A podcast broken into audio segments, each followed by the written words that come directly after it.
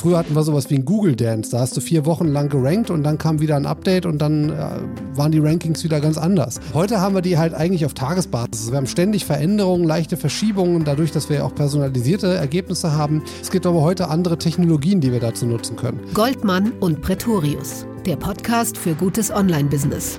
Heute auf der Agenda die Suchmaschinenoptimierung. André Goldmann und ich, Michael Pretorius, haben uns hingesetzt und über die Basics von SEO gesprochen. Was können wir im Quelltext und in der Struktur der Website machen? Was können wir von außen mit Links tun? Und welche Tools stehen uns zur Verfügung? Goldmann und Pretorius, der Podcast für gutes Online-Business. Mit André Goldmann und Michael Pretorius. Ah, die Leitung steht Leipzig, München. Wir machen zwei Podcast-Episoden zu den absoluten Basics. Und zwar einmal die Basics für Social Media und einmal die Basics für die Suchmaschinenoptimierung. Und das wäre dann jetzt quasi die Basic-Folge für die Suchmaschinenoptimierung, André. Ja, da glaube ich, sollten wir mit starten. Heißt aber, du musst schießen, weil ich bin nicht so als der SEO im Markt verschrien, ich bin eher so als der Social Media Fuzzi verschrien. Das heißt, ich werde dich jetzt zudonnern mit Fragen. Das kannst du gerne machen, dann äh, ja. bin ich auf deine du erste Frage. Du als Checkliste gespannt. abarbeiten für dich, ja? Ja, Gut, also meine Website steht. Ähm, also ich fange jetzt mal so an mit, den, mit, den, mit, dem, mit dem Urban Legend. Ein bisschen weiß, weiß ich ja auch zum Thema SEO, also gar nicht mal so wenig. Aber so was man, glaube ich, so weiß, ist, man will bei Google auf der 1 gefunden werden. Da gibt es zwei Möglichkeiten. Entweder die organischen Suchergebnisse, also sprich, ich lande auf der 1, weil ich halt so dermaßen Hammerbammer ranke. Oder ich bin auf der 1, weil ich mit Google Anzeigen einfach dafür sorge, dass ich mich über SEA da reinbooste. Wir reden jetzt über SEO, also die organische Suchmaschinenoptimierung. Das heißt, meine Website muss ein paar Kriterien erfüllen und da gibt es die sogenannte On-Page SEO und Off-Page SEO. Also sprich, On-Page wäre, was kann ich auf meiner Website machen und Off-Page, was kann ich tun an externen Verlinkungen. Ist Off-Page SEO nicht längst durch? Ist da Google nicht viel schlauer geworden?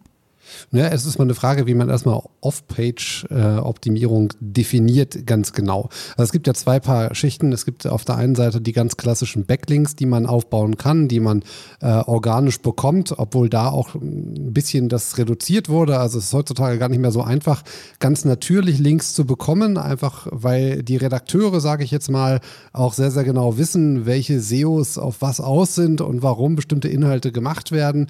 Und äh, in-house haben die halt auch SEO-Teams und äh, die sind sehr, sehr stark darauf gepicht, eben nicht so viel extern zu verlinken. Gerade eben bei großen Redaktionshäusern. Was aber eigentlich gegen das, äh, den, den Sinn und auch vor allem den Aufbau vom Internet äh, ist, weil das Internet ist halt ein Netz und ein Netz kann nur aus vielen Knotenpunkten bestehen und wenn man sich nicht gegenseitig verlinkt, dann äh, findet man diese Informationen halt auch nicht. Also ich, dieses Verlinkungsprinzip ist ja auch durchaus aus Nutzersicht durchaus zu erwähnen, äh, sag mal, zu, ähm, zu, na, sag schon, zu machen. Ich, mir fehlt gerade das Machen wir aber machen. Machen ist ja, gut. Machen sollte man machen. Äh, einfach, weil man es ja selber kennt. Man ist auf einer Seite, liest sich etwas durch und äh, kriegt Informationen zu einem Thema und dann gibt es einen Fachbegriff, der einem aber so nichts sagt, der auch nicht näher erklärt wird.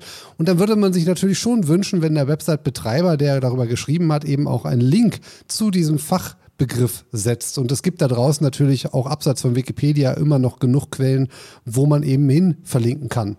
Und äh, das ist die eine Seite eben der ganz klassischen Off-Page-Optimierung, eben dieses klassischen Backlinks. Aber es gibt auch eine Soft-Variante, nämlich nur erwähnt zu werden. Ja, also dass mhm. jemand, äh, Michael Pretorius, äh, äh, YouTube-Experte zum Beispiel, wenn das direkt in, im Zusammenhang irgendwo steht, dann kann Google sehr wohl erkennen, aha, es geht hier um Michael Pretorius, der ist ja YouTube-Experte. Also selbst wenn da eine Verlinkung nicht stattfindet. Boah, wenn Google das behaupten würde.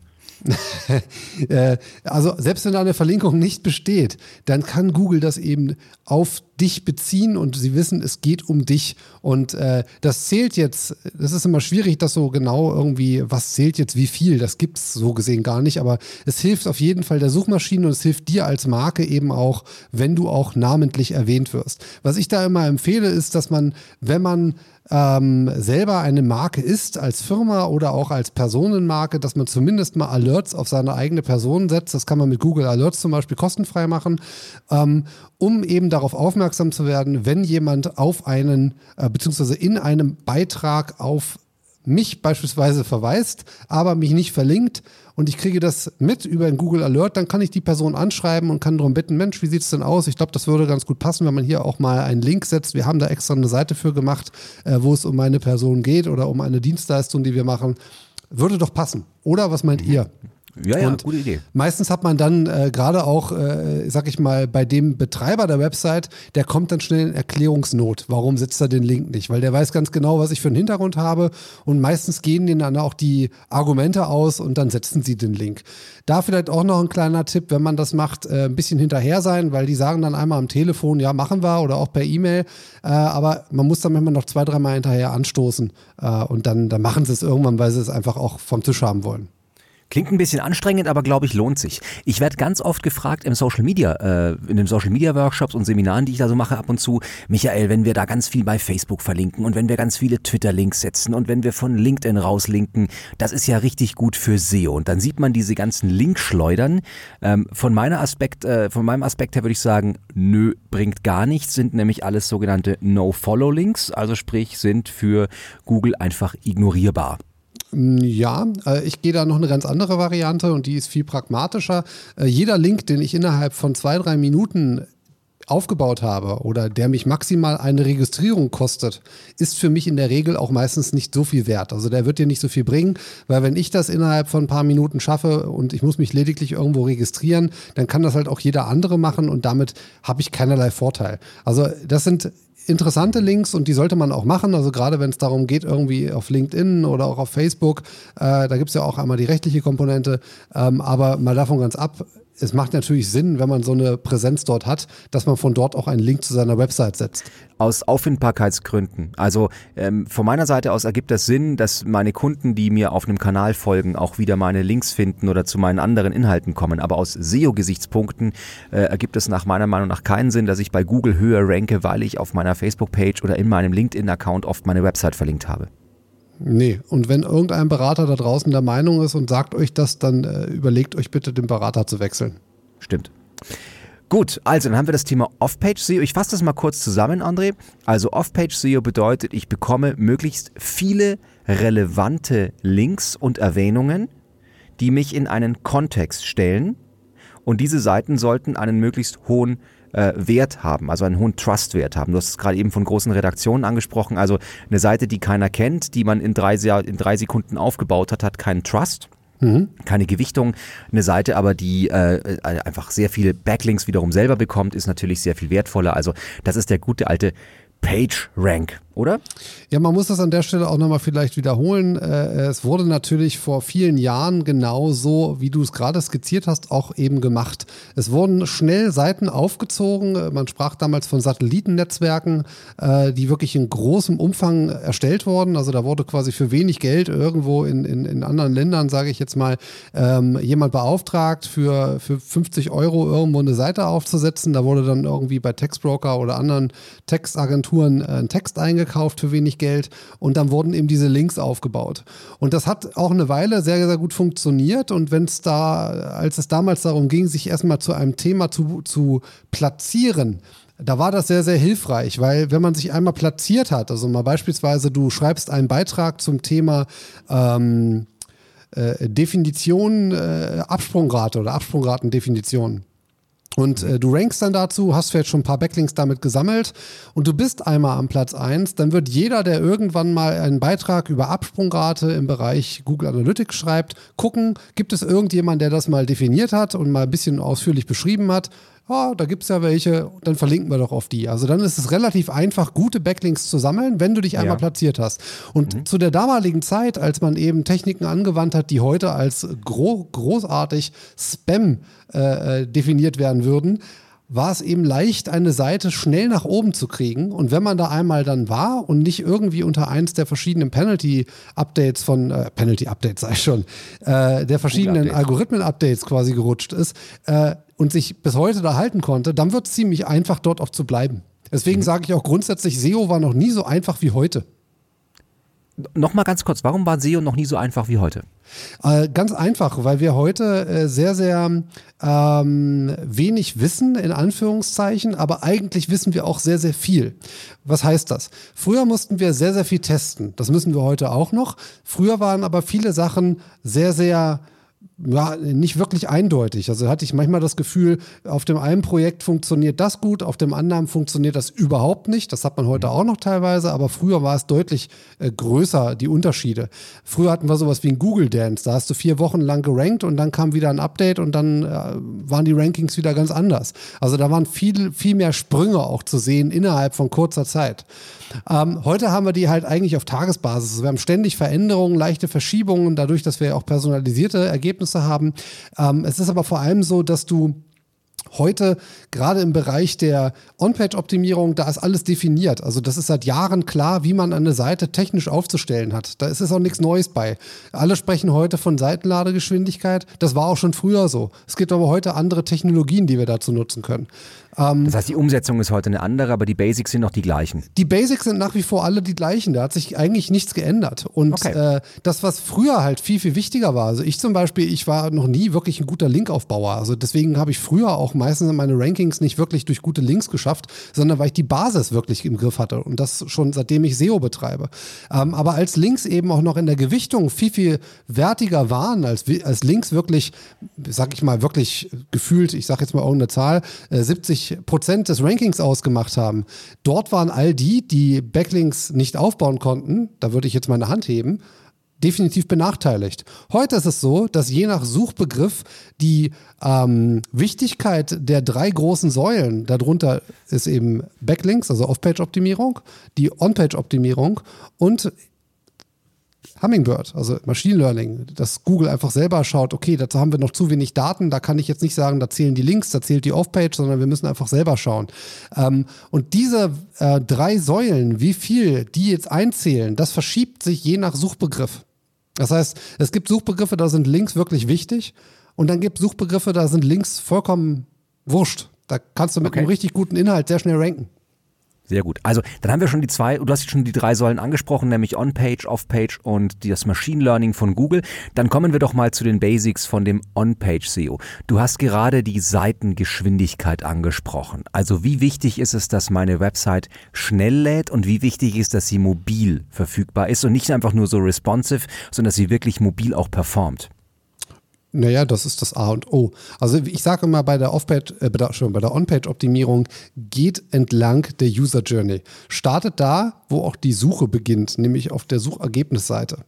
Ähm, die beginnt da nicht, die beginnt beim Suchschlitz, aber äh, auf der Suchergebnisseite erscheint eure Website zum allerersten Mal. Das heißt, ihr müsst eure Snippets im Griff haben. Meta-Title, Meta-Description, sogenannte Rich Snippets, die ihr durch strukturierte Daten bekommen könnt. All das zählt dort ein und das überzeugt letztendlich den Nutzer zum Klick oder auch eben zum Nicht-Klick. Mhm. Und danach, wenn er denn erstmal auf der Seite war, da zählt dann, wie ich immer schon sage, der erste Eindruck. Ja, wenn ich erkenne, ich bin hier bei einem Anbieter, der auch das hat, was ich gesucht habe, ist die Chance halt hoch, dass ich mir äh, die Seite etwas detaillierter anschaue. Habe ich nicht auf dem ersten Blick das Gefühl, dass ich hier das richtige Angebot gefunden habe zu dem, was ich gesucht habe, gehe ich wieder zurück zu Google. Und je häufiger das passiert, dass jemand zurückgeht, je schneller werdet ihr auch feststellen, dass eure Rankings abnehmen. Und äh, von daher ist dieses, wenn man das jetzt mal vereinfacht darstellt, das Thema User Experience, wo die Informationsarchitektur mit runterzählt, äh, unter anderem Usability, User Interface Design, all das zählt natürlich auch mit in die Suchmaschinenoptimierung, weil das quasi der erste Eindruck ist und auch der Eindruck ist, der bleibt. Das heißt, wenn die Nutzer auf einen Link klicken und sie klicken sofort wieder in Google zurück, also sie bouncen auf der Website, sie hatten eine negative Nutzererfahrung, bedeutet das, ich ranke nicht sehr lange dort, wo ich war, oder? Naja, es ist immer in Relation zum Wettbewerb und den kennt er ja nicht. Also ihr kennt zwar den Wettbewerb, aber ihr wisst nicht, wie die performen. Aber wenn es beispielsweise du rankst auf eins mit deinem Dokument und äh, der Wettbewerber, ähm, also mal exemplarisch als, als, als Praxisbeispiel. Du ähm, auf pretorius.com schreibst du einen Beitrag zum Thema YouTube-Marketing. Und aufgrund deiner Reputation Google gegenüber bist du mit deiner Domain, mit deinen Links, die du hast und deiner Historie einfach mal ein Brett in Relation zum Wettbewerb, der da vielleicht rankt. Der Wettbewerb, der dort rankt, hatte noch nie so einen Wettbewerber wie dich. Und jetzt schreibst du einen Beitrag über YouTube-Marketing und veröffentlichst den. Und dann committest, committest, du das an Google über die Google Search Console und dann sehen die, oh, jetzt ist hier diese starke Domain mit diesem tollen Inhalt. Die mhm. packen wir mal aufgrund der verschiedenen Kom Dinge, die dort zählen, einfach mal auf eins, weil auf Basis von unseren Berechnungen ist pretorius.com Platz 1. Tolle Inhalt, toller Inhalt, tolle Historie, tolle Domain, passt. So, und dann kommen die ersten Nutzer auf die Seite und stellen fest, ja, das ist zwar eine schöne Domain und, und der hat auch bestimmt Historie, das wissen die ja vielleicht gar nicht, aber äh, die Nutzererfahrung ist einfach mal so unterirdisch, weil da ein Beitrag vielleicht schlecht geschrieben ist. Ähm, also all diese Faktoren, die Google erstmal annahm, dass sie wirklich gut sind, entpuppen sich in Wahrheit als eigentlich gar nicht so toll. Mhm. Und Google muss natürlich in erster Instanz immer an ihre eigenen Kunden denken und versucht natürlich auf Platz 1 den zu anzubieten, der wirklich das beste Ergebnis hat. Nicht der, der die beste Historie hat, sondern der, der das beste Ergebnis für den Suchenden hat. Und das kann dazu führen, dass du mit deiner starken Domain kurz einsteigst auf 1 oder dich da rantastest und dann irgendwann auf 1 bist aber Google stellt dann einfach fest, du bist an dieser Stelle zum Beispiel noch gar nicht derjenige, den ein Nutzer braucht. Das kann entweder von der Qualität her einen Grund haben, es kann aber auch von fachlicher Kompetenz her ein Problem sein. Auch hier exemplarisch, wenn jemand nach YouTube-Marketing sucht, dann will der vielleicht erstmal noch gar nicht das ganze Fachchinesisch, was du zwar nicht sprichst, aber was du eventuell in deinem Beitrag verarbeitet hast, sondern er möchte erstmal einen ganz einfachen Einstieg haben.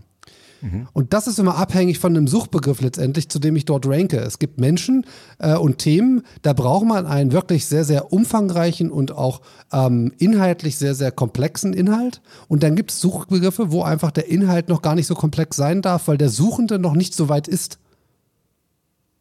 Der weiß einfach noch zu wenig. Da sind dann zu viele Buzzwords drin, die er gar nicht verarbeiten kann. Und deswegen hilft ihm dieser Artikel nicht. Das heißt, wir haben auch hier letztendlich ein Pyramidenmodell, dass wir die Leute langsam an die Themen ranführen, dass wir sie äh, auch versuchen zu erkennen, auf welcher Entwicklungsstufe sie stehen. Das ist dann äh, fast schon wieder das Thema Content-Entwicklung, ähm, Content-Marketing, also welche Inhalte brauche ich, um mit diesen Inhalten dann auch den jeweiligen Nutzer an mich zu binden oder auch zu catchen oder auch eine Conversion damit zu machen, um diese Buzzwords mal kurz abzurufen. Ähm, also im Sinne von, ist der Nutzer gerade, äh, biete ich ihm das, was er braucht oder habe ich ihn einfach nur zugespoilt? Genau. Non. Okay, gut. Also Ladegeschwindigkeit haben wir gerade gesagt, muss da sein. Die Seite muss das äh, versprechen oder das halten, was die, was das Suchergebnis bei Google versprochen hat. Ähm, was haben wir noch im On-Page? Fangen wir damit mit den Basics an. Also Seitentitel, Seitenstruktur, Layout. Da gibt's diese berühmten H1, H2, H3, H4. Und dann höre ich ganz oft immer von den Redakteuren, die sagen, da haben wir keinen Einfluss drauf. Das ist das Design, da muss der Entwickler ran. Das macht der Drupal, WordPress, äh, Joomla, sonst wie Mensch, äh, Typo 3, das können wir nicht. Ja, so sieht auch die Realität aus. Aber ist das wichtig oder können wir uns von diesen, von diesen klassischen äh, Design- und Layout-Geschichten äh, langsam verabschieden? Oder ist, also ist Google da nicht schlauer geworden? Also müsste äh, nicht Google auch langsam wissen, dass Menschen, die Inhalte gut verfassen wollen, nicht immer zwingend Einfluss auf das Redaktionssystem haben? Ähm, ich sag's immer so. Ähm, und das ist ähnlich wie mit den Links. Äh, es gibt natürlich auch, und wenn man sich die großen Daten anschaut, die zum Beispiel so Softwareanbieter wie Ride, die ja nun wirklich sehr, sehr viele Websites crawlen, die haben natürlich einen riesigen Datensatz. Und äh, der Markus würde mit Sicherheit auch sagen, ja, wir haben da Erkenntnisse gezogen, dass einfach solche Sachen wie H1, dass die nur einmal vorkommen darf. Äh, du musst sagen, wer Markus ist. Ach so, Entschuldigung. Äh, Markus Tandler von Wright. Ähm. Du kennst die ja alle. Du bist ja alles, du bist ja so mit denen und ich kreuze gerade meine Finger zu einem freundlichen Schmusefinger. Genau, also der Markus äh, Tandler. Ähm, auch unter Mediadonus bekannt, für den, äh, der das vielleicht mal gehört hat. Das ist aus der alten Zeit, sage ich mal, der Name. Und ähm, es ist halt so, dass die natürlich wahrscheinlich jetzt sagen würden, naja, wir haben da schon, wir ziehen da andere Schlüsse draus als das, was du jetzt sagst und die sind auch garantiert valide. Ähm, ich habe da eine gewisse Einstellung zu. Ähm, ich versuche nach Möglichkeit, diese Sachen natürlich so einzuhalten, wie der Syntax sie eben auch vorgibt. Ja? Also ähm, im HTML5 darf ich halt zum Beispiel mehrfach eine H1 benutzen. Äh, äh, und äh, das auch mittlerweile vollkommen äh, so oft ich möchte äh, innerhalb einer Sektion oder eines Headers oder Footers. Ähm, Im HTML4 muss ich quasi immer darauf achten, dass ich das so sinnmäßig wie so ein Baum aufsetze. Also äh, oben die H1, die kommt einmal vor, dann habe ich eine H2, da stecken mehrere H3s dr drunter quasi, dann kann ich wieder mit einer H2 beginnen und so weiter. Äh, ich muss tatsächlich sagen, dass wenn eine Suchmaschine die so sag ich mal, voller Perfektion steckt, äh, sich davon blenden lassen würde, in, jedem, in jeder Form, äh, dass jemand da H2 oder H3 reinschreibt und das würde schon dazu führen, dass man besser rankt, dann fände ich das ziemlich simpel. Und äh, ich glaube einfach, und das sieht man ja auch an ganz, ganz vielen Blogs, die es da draußen gibt, wo einfach Menschen sind, die wirklich einfach schreiben und sie auch nicht mit irgendwelchen Tools arbeiten, sondern einfach nach bestem Gewissen die ihre Inhalte darstellen, dass auch die sehr gut ranken können. Und äh, die setzen sich da äh, mit sonst was drauf, ob die jetzt eine H2 oder eine H3 nehmen, sondern die gucken einfach, dass das ins Bild passt, dass das optisch schön aussieht und äh, die setzen da jetzt nicht zwingend irgendeine HTML-Syntax äh, mit voller Perfektion um. Also das ist immer, es gibt immer so zwei Welten. Also einmal die, wie, wie mich jetzt, die einfach schon sehr stark darauf achten. Was ich dann aber mache, wenn ich jetzt zum Beispiel weiß, okay, so eine H1, die hat bei mir halt immer eine bestimmte Größe, was ja in den meisten Content-Management-Systemen eben auch so ist. Äh, was ich zum Beispiel bei Kunden entwickle, ist, dass man ähm, einmal die HTML-Syntax sich auswählen kann, also H1, H2, H3 und so weiter. Aber diese Syntax quasi in der Größenform nochmal variieren kann. Also ich kann quasi eine H2 darstellen, mit der äh, äh technisch eine H2 machen, aber die Darstellung ist eigentlich die H4. Mhm aber nur in die Darstellung, also was die Größe angeht und vielleicht die mhm. Farbe und, und vielleicht irgendwelche noch Dekorationen drumherum. Äh, das kann man quasi dann nochmal separat einstellen, sofern es denn nötig ist. Aber äh, wie gesagt, das ist alles äh, Kleinvieh und, und äh, wenn die Basis nicht stimmt, also wenn ich wirklich schlechten HTML habe, HTML-Code äh, geschrieben habe und das wirklich auch nicht performant läuft, dann wird das nicht am Ende daran scheitern, ob jemand H1 und H2 äh, wirklich gut umsetzt. Okay. Was wäre dein Tipp? Also wie, wie, wie, wie, wie müsste man das im Unternehmen umsetzen? Wer muss da mit wem reden und wie oft? Ähm, die Entwickler sollten ein gewisses Gespür für ähm, Design bekommen. Die sollten ein gewisses Gespür dafür bekommen, wie Redakteure gerne arbeiten möchten. Und je mehr da miteinander gesprochen wird, desto besser funktioniert das Ganze auch.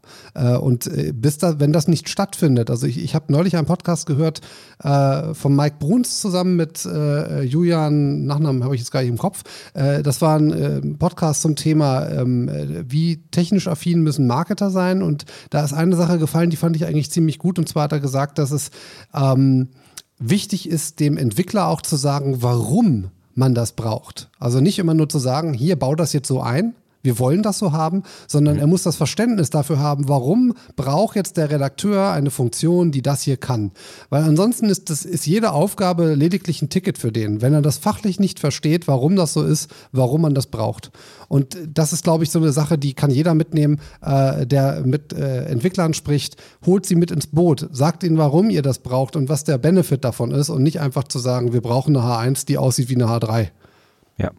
Okay, gut, haben wir gelöst. Also wichtiges On-Page-SEO, also die äh, Überschriftenstruktur im, im HTML-Layout. Dann äh, wichtig haben wir gesagt, Ladegeschwindigkeit, mobile Seite, dann auf der Seite versprechen äh, oder auf der Seite halten, was man versprochen hat. Gibt es noch weitere Sachen, die du im On-Page-SEO dringend notwendig findest? Lass mich mal überlegen. Ah ja, genau, dieses Keyword-Dichte. Ah, das muss 15 Mal im Text stehen. 15.000 Mal musst du reinschreiben, warum dein Produkt das tollste. Und du musst irgendwie, ach so, ja genau, da gibt's ja diesen Spruch, ähm, ein, ein, ein SEO geht in eine Bar, Schrägstrich, äh, Pub, Schrägstrich, was auch immer. Also 5000 Synonyme für ein und denselben Begriff. Sind wir noch so weit oder ist das durch? Naja, also ihr solltet es auf jeden Fall lassen, alle Fallschreibweisen von Mallorca mit auf eure Reise-Landing-Page zu schreiben. Warum? Das hat man früher mal so gemacht. Da hat man dann Mallorca und Mallorca mit J und solche Faxen gemacht, äh, weil ja die Google, äh, das ist allerdings schon sehr lange her, noch nicht in der Lage war, Falschschreibweisen zu erkennen. Das heißt, du hast eine Landingpage gehabt zu Mallorca richtig geschrieben und die Zielgruppe hat aber Mallorca oder Mallorca äh, auf ganz Malle und solche, genau, äh, was ich, äh, Pension Malle 2004 gesucht und äh, dann konntest du nicht ranken damit, weil Google noch Falschschreibweisen noch nicht sauber verarbeitet hat. Und äh, damals musste man das tatsächlich machen. Heute sieht die Welt zum Glück anders aus. Ähm, heute sucht vielleicht nicht unbedingt jede Zielgruppe mehr nach Malle und die, die so suchen, will man vielleicht nicht im Hotel haben. Ähm, aber es ist so, dass äh, so eine Stichworte wie Keyworddichte, äh, die haben heute andere Namen bekommen. Heute heißt das IDF. Ja, also da gibt es am Ende ist vieles, was man so macht, äh, Hausarbeit. Also wenn man die nicht sauber im Griff hat, also wenn man die Basis nicht gut macht, also wenn ich nicht gewisse Terme, Begriffe, Wörter in einem Text benutze, zu dem ich ranken möchte, ja, dann kann der halt auch nicht ranken. Also wenn ich jetzt beispielsweise einen Text schreibe über Webcams und ich schreibe nur einmal das Wort Webcam in meinen Text und benutze sonst ansonsten immer irgendwelche Synonyme dafür, dann wird es halt auch für den Nutzer ziemlich schwer zu erkennen, ob es sich hier um Webcams, Digitalkameras oder irgendwelche anderen Kameras handelt. Und am Ende braucht auch Also du würdest für eine hohe Keyworddichte plädieren. Nein, ich würde dieses Wort erstmal generell löschen, aber ihr müsst schon über das schreiben, worüber ihr schreiben wollt. Und äh, ich arbeite mit Termlabs und äh, auch mit den Kollegen. Da sind wir aber weit weg von den Basics. Das ist, äh, das ist auch nichts für einen Podcast mal einfach so zu erklären.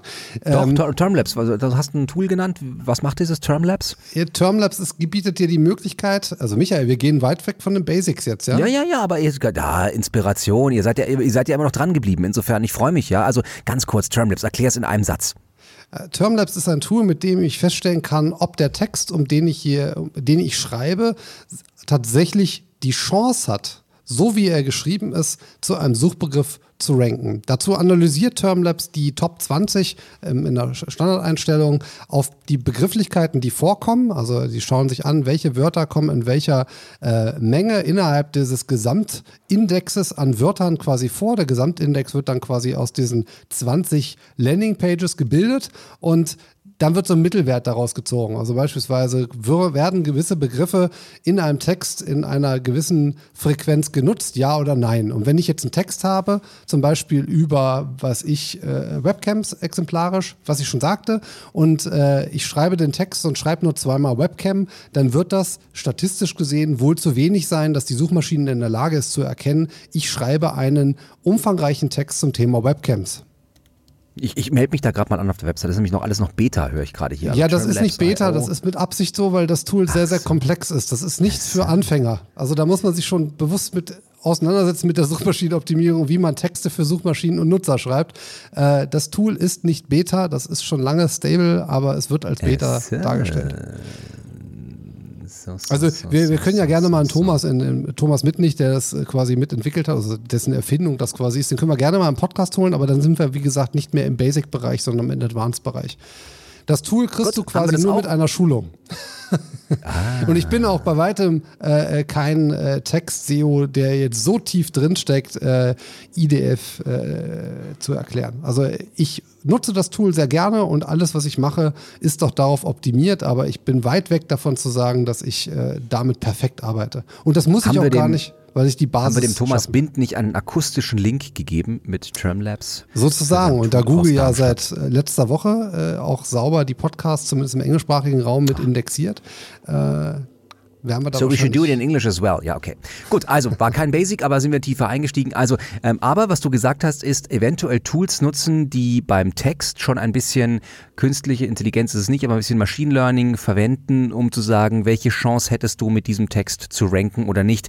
Ähnliches kennen wir aus dem E-Mail-Marketing-Bereich, wo du sagst, also mit dem Text hast du eine hundertprozentige Chance im Spam-Filter zu landen. Mhm, genau, so ähnlich Gut, okay. ist es da auch. Habe ich verstanden. Was gibt's noch? Basics oder sind wir durch? War's das? Naja, äh, das ist. Was ist mit dem Domainnamen? Muss ich, muss ich, also notebooksbilliger.de, das ist ja so der Klassiker von schlechte Domain-Brand, nur deswegen gekauft, weil man damals dachte, damit ist man in der Suchmaschine ganz oben, wenn die, Note, wenn die Leute nach Notebooks billiger suchen. Naja, aber es war damals auch noch so, dass eben solche Keyword-Domains eben auch sehr gut funktioniert haben, einfach nur deswegen.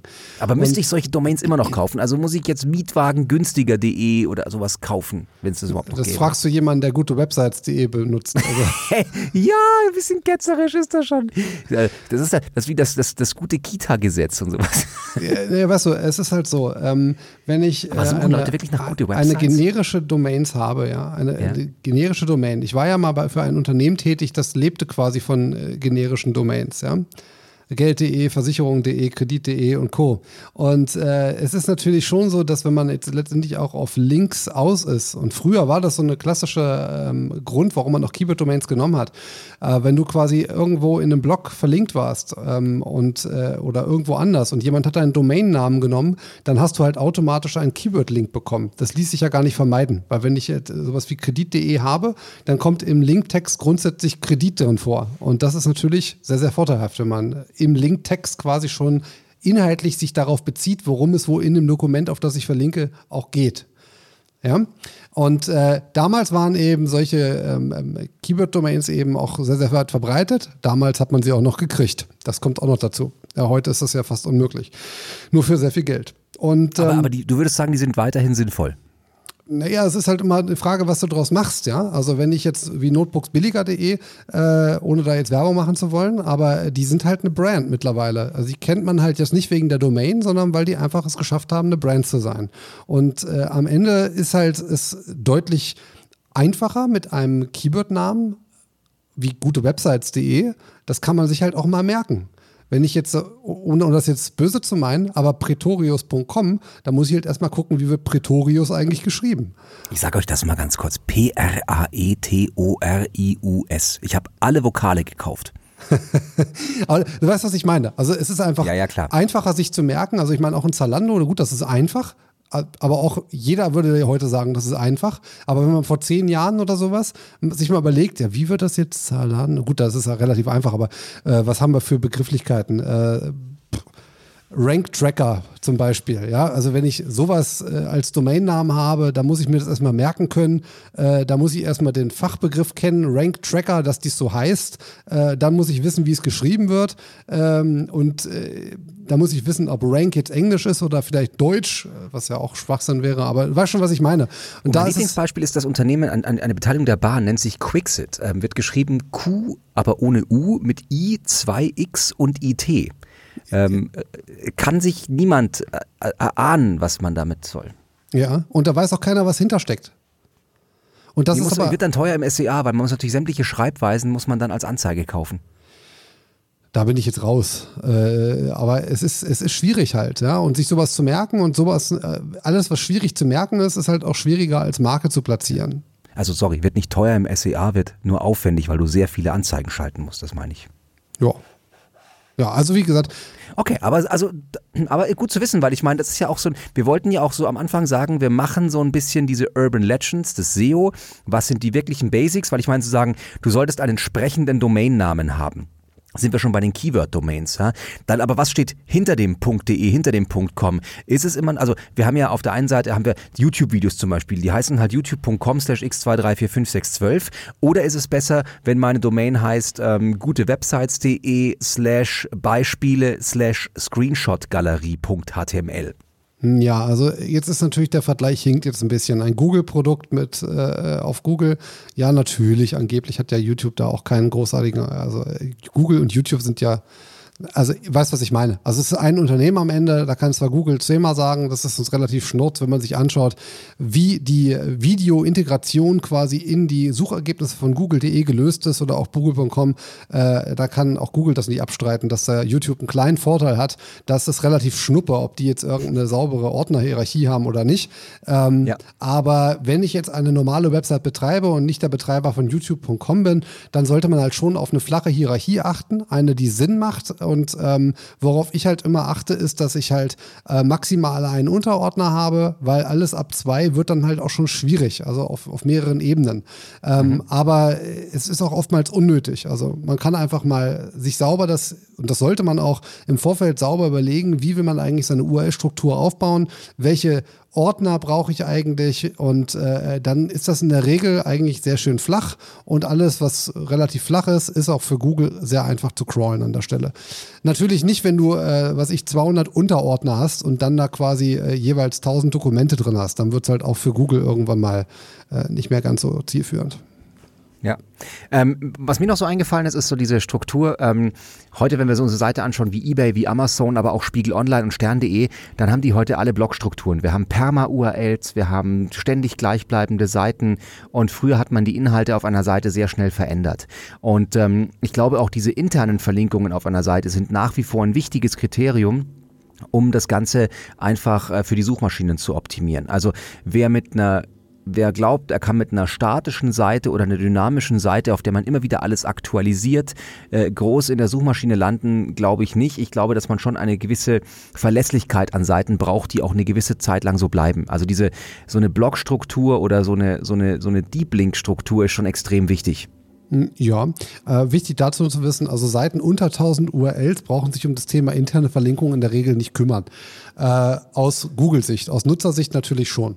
Äh, weil Google hat überhaupt gar keine Probleme, solch kleine Websites sauber zu crawlen, ähm, weil die einfach viel zu klein sind dafür, dass sie Probleme machen können. Ähm, alles darüber hinaus sollte sich natürlich schon sinnvoll Gedanken darüber machen, dass alles, was wichtig ist, auch schnell gefunden wird intern. Also man sagte mal ganz klassisch diese Drei-Klick-Regel. Äh, alles, was der Nutzer innerhalb von drei Klicks erreichen kann, ist auch für Google schnell zu crawlen. Und wenn ihr letztendlich Produkte oder Inhalte habt, die wirklich wichtig sind, dass sie von Google auch gefunden werden, dann sollten sie auch letztendlich schnell von Google über den normalen Crawlweg gefunden werden können. Eine Sache, ja. die äh, da vielleicht noch als Standard-Tipp, wenn ihr wirklich einen neuen Inhalt habt, dann könnt ihr über die Google Search Console, da gibt es die URL-Prüfung. Äh, dort könnt ihr quasi jede neue URL einfach mal einfügen und an den Index senden, so heißt glaube ich der Button. Äh, da könnt ihr quasi eine neue URL an Google submitten. Das mache ich in der Regel eigentlich auch immer dann, wenn ich zum Beispiel äh, von, vom Quellcode her Strukturänderungen habe oder ich habe neue strukturierte Daten eingefügt, dann mache ich das in der Regel immer nochmal zusätzlich. Mhm. Okay. Ähm, wollen wir es zusammenfassen als Checkliste, weil du bist ja so ein Checklisten-Fan auf deiner Website und ich, ich, ich, nötige dich ja, glaube ich, seit der 200. Podcast-Folge, die wir jetzt hier schon machen bei unserer 10 Staffel, 10, 10 folgigen Staffel, dass du immer schön alles nochmal Shownotes-mäßig als Checkliste machst bei dir auf der Website, ähm, also dann gutewebsites.de slash irgendwas, was wir noch nicht wissen, ähm, weil ich fände so eine SEO-Checkliste auch schön, also On-Page SEO, Off-Page SEO, was sind so die wichtigen Punkte? Was haben wir gesagt? Also Off-Page, gute Links bekommen, nachhaltige Links bekommen, keine, die man innerhalb von drei Sekunden aufgebaut hat. Mhm. On-Page, sauberes HTML, gut strukturiertes HTML, mobile Website, schnelle Ladezeit, eine Seite, die das hält, was sie in der Google-Suchergebnisseite versprochen hat hohe Keyworddichte, aber nur dann, wenn sie relevant ist? Nein, bitte Habe ich so mitgenommen? Nein. Nein? Nein, okay, super, dann habe ich dich schon falsch verstanden. Also eine ich relevante Keyworddichte. Nein, das Wort Keyworddichte löschen. Das gibt es okay, nicht. Keine Keyworddichte. Vergesst Keyworddichte. Pretos hat falsches Zeug gesagt hier, ja? Dieses Wort Keyworddichte ist einfach falsch am Platz. Ihr müsst im Text, also wenn ihr einen Text lest und äh, ihr schreibt über etwas wie ich sagte, Webcams exemplarisch und ihr, be äh, ihr benutzt das Wort Webcam nur zweimal, dann kann mhm. sich euer Inhalt nicht ums Thema Webcams drehen. Das ist einfach so. Sondern du musst ganz automatisch schon ein paar Mal das Wort Webcam benutzen, weil du erzählst ja etwas über das Stück Webcam. Ja? Ähm, es gibt dabei jetzt nicht irgendwie eine Faustformel, es muss jetzt so und so oft vorkommen. Das Wort Keyword-Dichte streichen. Mhm. Gut, ja. ich streiche es. Gut. Wir streichen es und wenn ihr was lest mit Keyworddichte, dann wisst ihr, diese Website ist alt. Okay, gut. Also, das war On-Page und äh, das war On-Page SEO schon, genau. Dann sprechende URL, ja, aber nicht mit 12.000 Unterseiten. Interne Verlinkung erst relevant, wenn man mehr als 1000 Unterseiten auf der eigenen Domain hat. Für die Suchmaschine? Und für den für Nutzer natürlich auch darunter. Ja, klar. Und, ähm, badam, badam, badam, genau, Keyword-URL, nice, wenn man noch eine bekommt. Ansonsten bitte eine, die der Nutzer eingeben kann.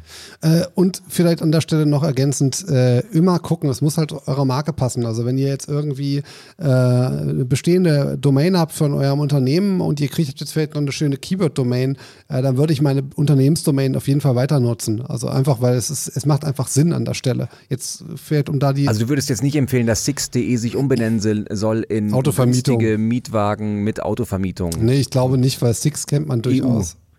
Ja, okay, gut. Sehr schön. Äh, und vielleicht, sagen, vielleicht, ah, vielleicht noch ein kleiner Hinweis, warum ich gutewebsites.de genommen habe und nicht Buero, Fuer, gutewebsites.de.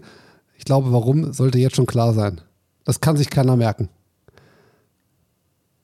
Nochmal, was bitte? Ich habe gerade meine Domain, ich habe Büro Ach, für gute Ü gekauft. Meine Firma heißt Büro für gute Websites und wenn ich jetzt Büro für gute Websites.de nehmen würde, ah. dann kann sich das keiner merken. Und deswegen habe ich einfach gute Websites.de genommen.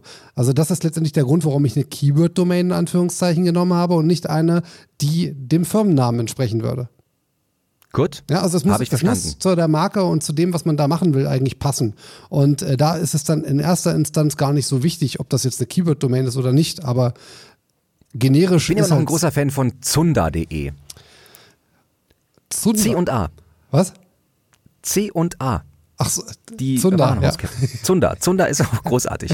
äh, CA wäre halt schöner gewesen, gab es damals aber nicht zweit. Und HM ist natürlich auch geil. Und Hum, ähm, äh, äh, wie in der H&M, genau, ah, das kann man nicht aussprechen, wurscht. So, wir machen hier einen Deckel drauf. Das war die SEO Basics Folge und äh, die äh, nächste Folge wird dann die Social Media Basics werden.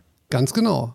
Da freue ich mich jetzt Oder schon. drehen drauf. wir die Reihenfolge? Aber schon, haben wir die schon gehabt? Ich weiß es nicht. Äh, ist eh wurscht. Ihr könnt ja im iTunes euch einfach hin und her und oben und rauf und runter klicken und bei Spotify und sonst wie auch. Ganz genau. In diesem Sinne, bis später. Tschüss!